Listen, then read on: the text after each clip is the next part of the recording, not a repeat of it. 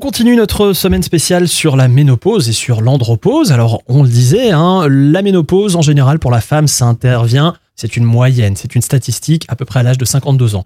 Pour l'homme, par contre, l'équivalent qui s'appelle l'andropause, en général ça intervient une dizaine d'années plus tard, mais parfois ça peut aussi intervenir un peu plus tôt. Mais bien souvent, il y a quand même cette différence d'âge dans le couple qui fait que la femme est en ménopause parfois plus tôt que l'homme est en andropause.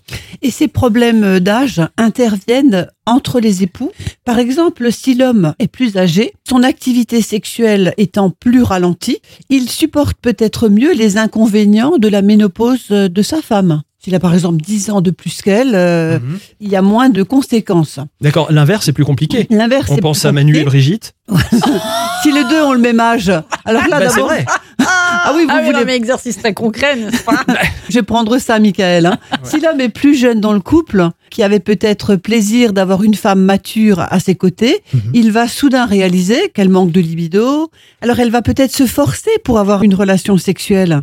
Mais mhm. les hommes se rendent bien compte qu'une femme qui se force a moins d'entrain, moins de motivation. Et cela, effectivement, va influencer sur leur sexualité en général. Hein. Oui, ça a forcément un impact. Et enfin, il y a le dernier exemple. Les deux ont le même âge. Un homme de 50 ans, par exemple, une femme de 50 ans. Mais l'homme de 50 ans n'aura pas envie de freiner ses pulsions. La levée de la pulsion sexuelle dont nous avions parlé ces jours-ci n'existe pas encore chez lui. Et au contraire, il va les exacerber parce que c'est un peu sa dernière ligne droite de désir, d'érection sans problème, etc. Et il pourra, à ce moment-là, avoir envie de s'orienter peut-être vers une partenaire plus jeune.